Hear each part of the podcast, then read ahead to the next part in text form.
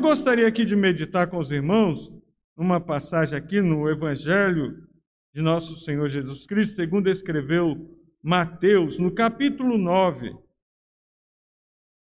versículo 1 ao 8.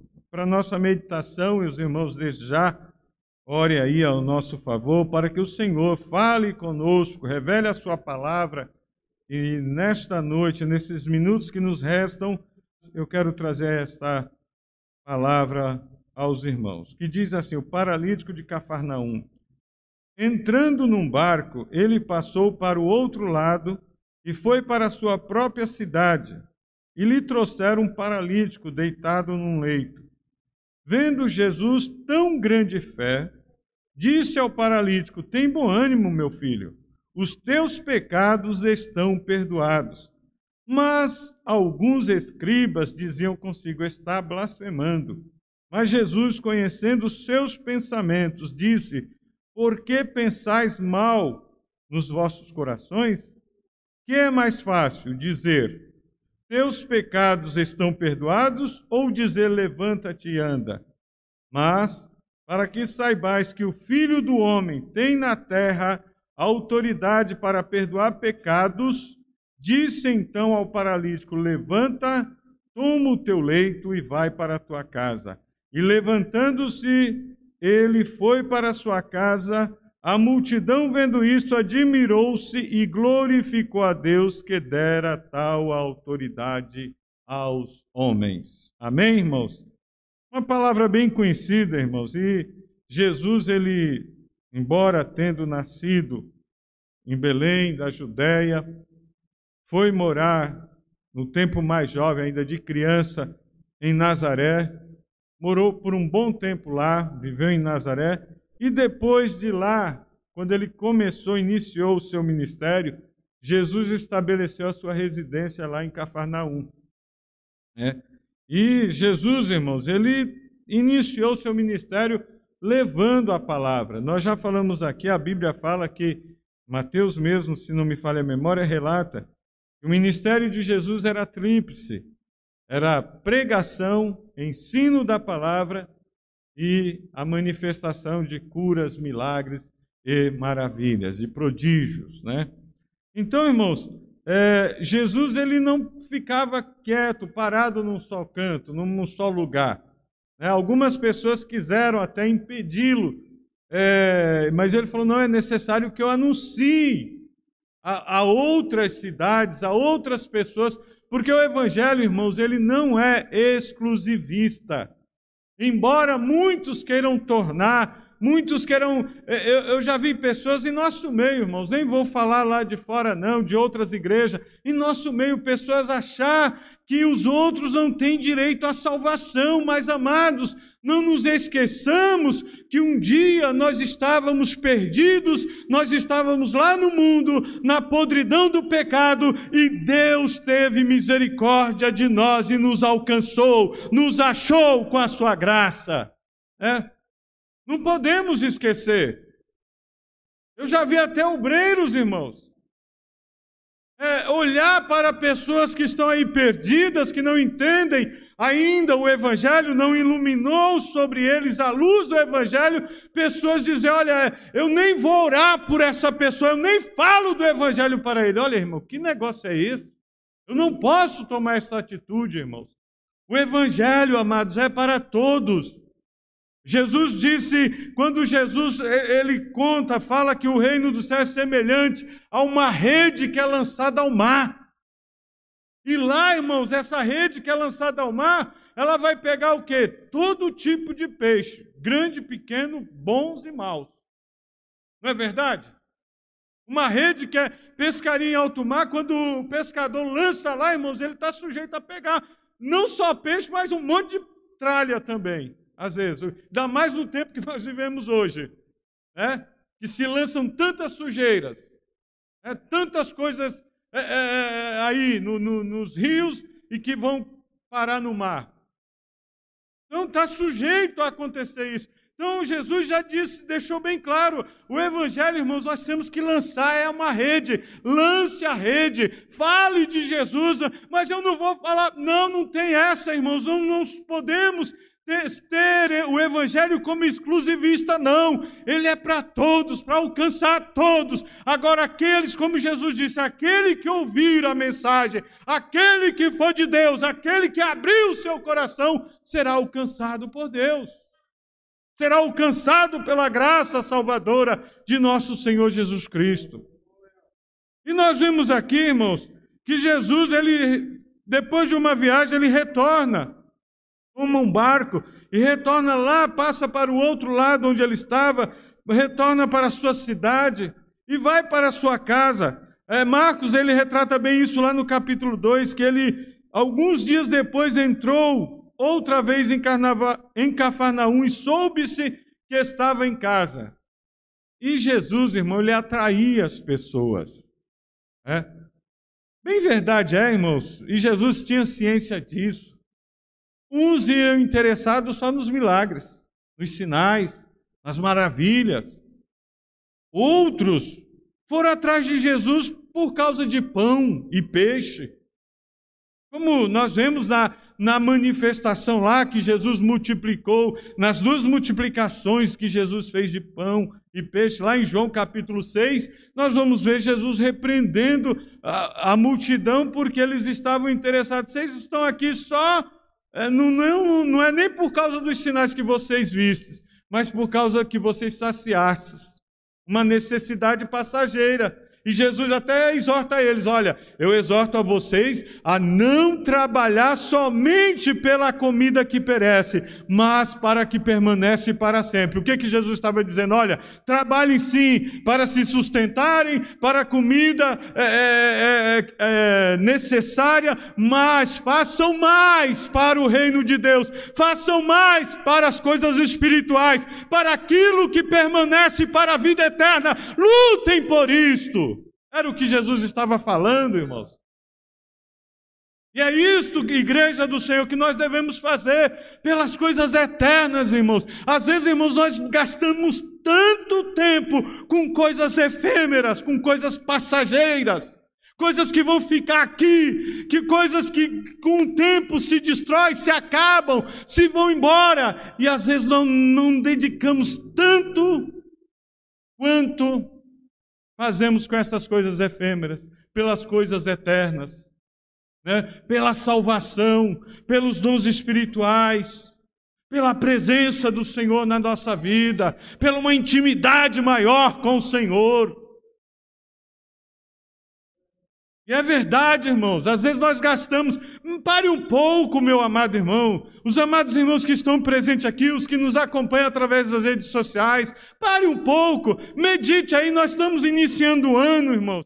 Faça aí, ainda é tempo de fazer uma análise até agora, como você tem servido ao Senhor? De que maneira? Meus irmãos, vamos parar com esse negócio de religiosidade, nesse negócio de ser igrejeiro. Vamos buscar a Deus, vamos servir a Deus de coração, de vontade.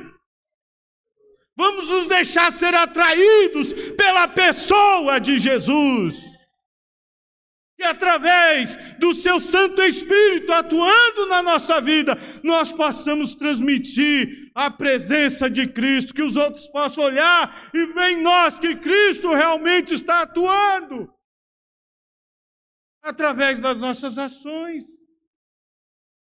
Jesus veio para isso, irmão, para transformar vidas. E quando diz que Jesus chegou lá em Cafarnaum, ele estava em casa. E as pessoas souberam que eles estavam lá e se e correram para lá. Ele não tinha nenhum tempo para descansar. Jesus, muitas vezes, irmão, nós vamos ler em algum, alguns uh, escritores aqui do Evangelho, vão dizer que Jesus às vezes se retirava um pouco, fugia, como se fugisse um pouco para ter um pouco mais de sossego. Era necessário. Na medida do possível, né? não que ele estava fugindo das pessoas, mas era as pessoas, irmãos, eram sedentas. Jesus olhava para as pessoas. A Bíblia diz que ele olhava e era como ovelhas, ele tinha compaixão, ele sentia compaixão. Mas como ele era humano também. E os discípulos que estavam com ele se cansavam também. Então tinha momento que ele se retirava para descansar um pouco, e às vezes nem falava onde ele estava, e a multidão tentava descobrir. Algumas vezes acertavam. Né, corriam atrás, e aqui souberam que ele estava em casa e foram até lá. E o que nos chama a atenção são esse, esses homens. Marcos, ele detalha mais, diz aqui no versículo 3: Vieram alguns a trazer um paralítico levado por quatro homens. Oh, irmãos, como é maravilhoso que nós sejamos mais amigos uns dos outros Vamos levar as pessoas a Cristo. Esse, esses homens aqui, aquele paralítico estava impossibilitado, ele não podia andar, ele, ele vivia direto numa maca, numa, numa cama, ele não tinha condições de andar, ele não podia andar até Jesus, ele não podia. E aqueles quatro homens, irmãos, não, a Bíblia não entra em detalhe, mas eles tiveram tanta fé, tanta confiança. E é interessante que esta fé deles chamou a atenção de Jesus.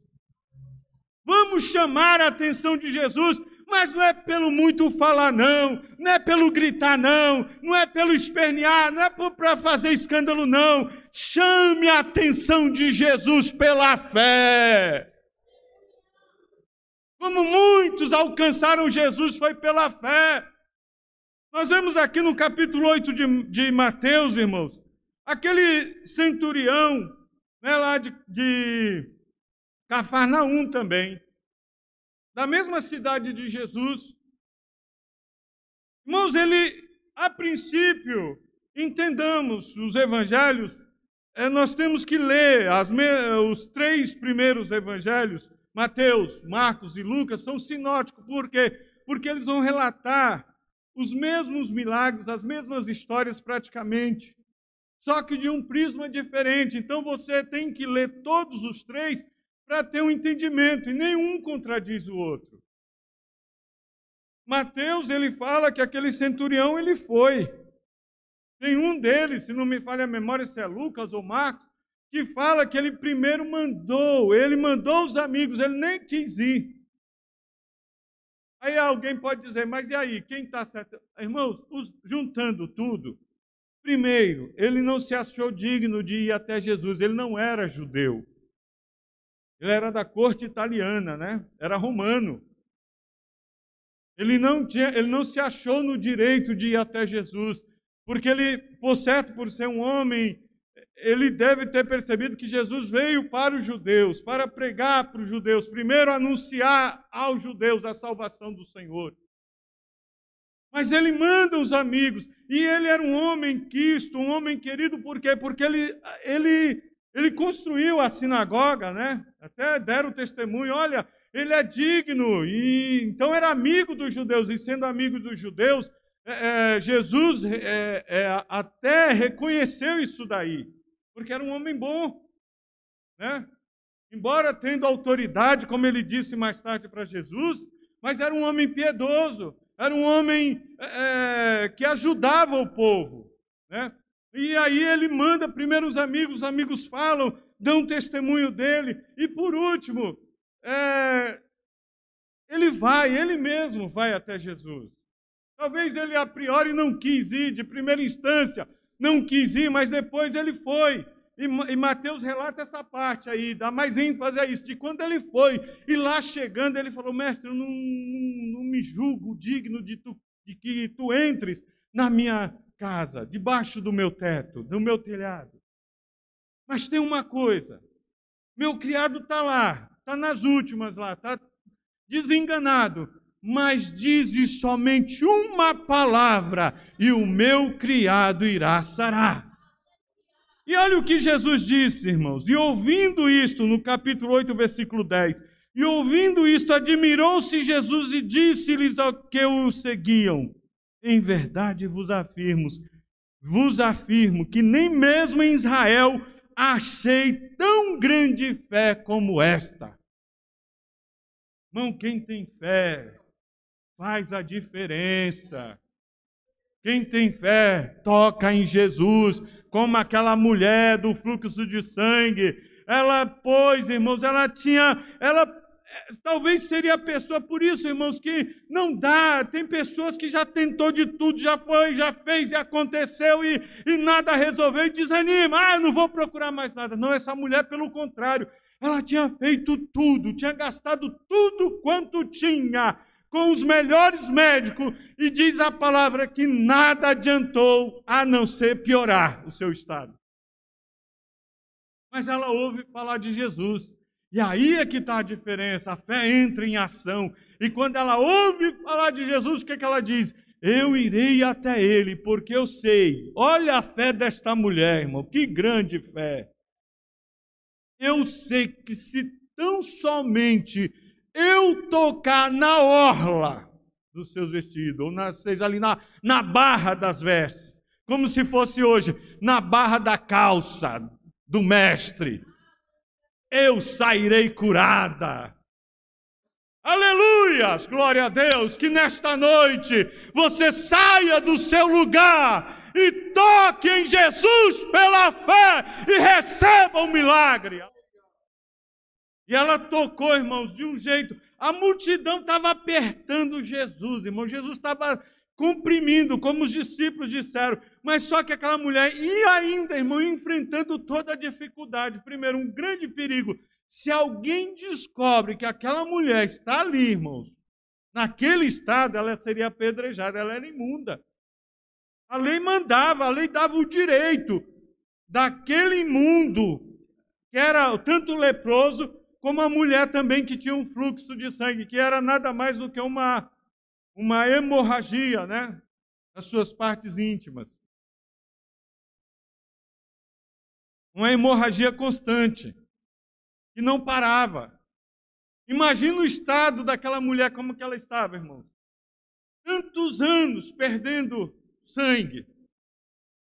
Imagina a saúde debilitada daquela mulher além da fraqueza, ela estava correndo o risco de, é, espiritualmente, é, é, não sei se podemos dizer assim, me falta a palavra correta.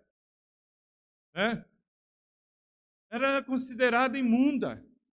E se alguém descobre, irmãos, era um pulo para que ela fosse, era pouca coisa para que ela fosse apedrejada. Corria risco de vida, mas enfrentando toda essa dificuldade, toda a sua fraqueza, enfrentando aí o risco de ser apedrejada, enfrentando a multidão, empurrando um, empurrando o outro, ela foi por trás, chegou e tocou em Jesus. E o toque foi tão forte, irmão, que Jesus parou, olhou e disse: Quem me tocou? Os discípulos olharam, até Pedro, que era mais afoito, né? Pegou, mestre, a multidão te aperta, te comprime, e tu dizes que é que me tocou. Tipo assim, olha, todo mundo está te, tá te apertando, né? A gente, se fosse hoje, nós íamos dizer, me ajuda, né, Jesus? Está todo mundo te apertando aí. Aí Jesus fala: Não, alguém me tocou, porque eu senti que de mim saiu virtude. Oh, aleluia! Toque em Jesus, meu amado. Se achegue. O melhor lugar é a presença de Jesus. Toque nele. Você receba a virtude de Deus na sua vida. Glórias a Deus, aleluia. E Jesus, irmão, viu a fé dessas pessoas. Jesus contemplou como viu esses quatro aqui. Marcos detalha mais, eles foram até Jesus, levaram ali o paralítico. Já pensou, irmãos, a maior dificuldade de levar aquele moço, que é um peso morto, né? O homem era um peso morto, irmão. Ele não tinha. Ele não tinha movimento nenhum. E o peso daquele moço.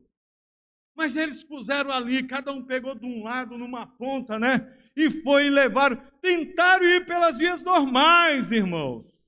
Tentaram ir por onde? Pela porta. E se entra numa casa por onde? Por, pela porta. Tentaram ir, mas foram e tal, e a multidão estava. A casa estava tão cheia, e o, o corredor, não sei, não sei, eu sei que o acesso para a porta estava tão cheia que eles não conseguiram, eles viram que não dava. E alguém, eu não sei quem teve a ideia lá, percebeu que tinha um telhado é por ali, oh glória a Deus, nem que você tenha que subir pelo telhado, mas chegue na presença do Senhor e seja agraciado com a bênção de Deus. Aleluia, glória a Deus. E eles não titubearam, irmão. Imagina, irmão. A casa devia ter uma altura aí, vamos pôr uns três metros? Um telhado ou mais. Mas vamos pôr no mínimo três metros. Ou essa altura aqui, três metros e meio, quatro metros por aí, que é a altura aqui desse local que nós estamos. Imagina, irmão. Subir, tinha que subir o quê? Para subir com aquele moço e tomar o cuidado para não derrubar ele. Né?